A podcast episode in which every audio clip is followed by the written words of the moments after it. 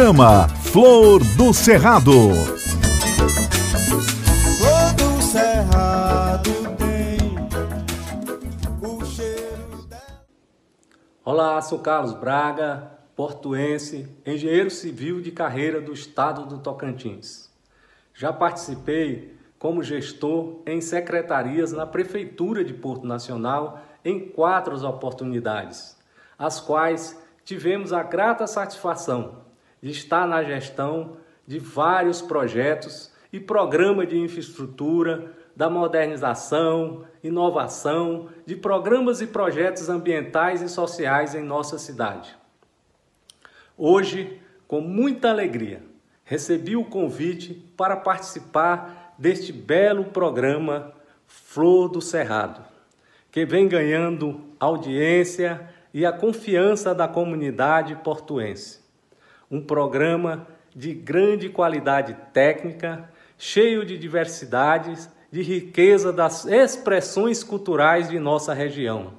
Idealizado e produzido pelos amigos o músico Eliseu Lira e o poeta Célio Pedreira. A minha participação aqui neste programa, inicialmente, vai ser de conversar com vocês sobre a história das construções e arquitetura de Porto Nacional. A história da arquitetura tem muito valor, visto que não influencia apenas sobre o passado, mas também pode ajudar estudantes, arquitetos e engenheiros, até profissionais de outras áreas a adaptar soluções. Além disso, aspectos como projetar de forma atemporal e ao mesmo tempo valorizar a cultura de cada, cada local, lidando com o presente, são essenciais para o futuro da nossa sociedade. Para começarmos, vamos aqui relatar alguns dados da dissertação de mestrado da Maria de Fátima Oliveira, apresentado na Universidade Federal de Goiás, sob a orientação do professor doutor Luiz Palacim, intitulado um Porto no Sertão.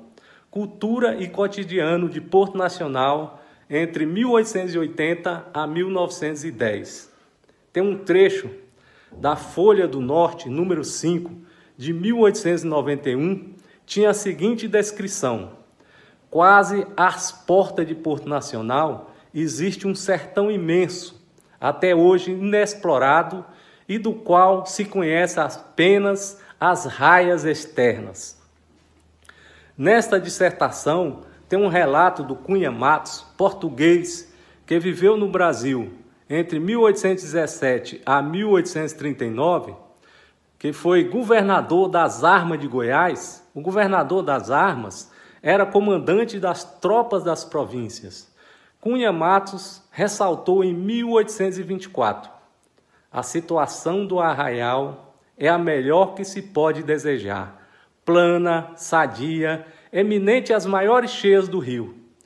Tudo neste aprazível arraial é novo. Pode ser o empório de todas as riquezas do centro do Brasil. E tem excelente terreno para levantar uma cidade mais extensa do que qualquer das mais famosas do universo.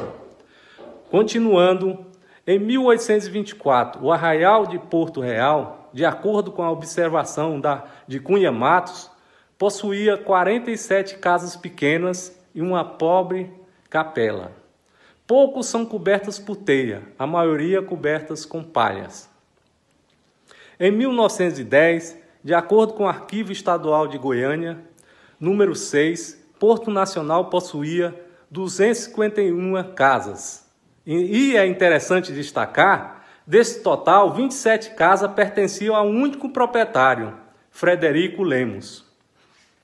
Quanto à atividade comercial, havia em 1910 38 casas comerciais, sendo 15 negociantes de fazenda e 23 de gêneros alimentícios. O grande tesouro do município de Porto Nacional é sua trajetória, carregado de fatos históricos, mitos e muita cultura.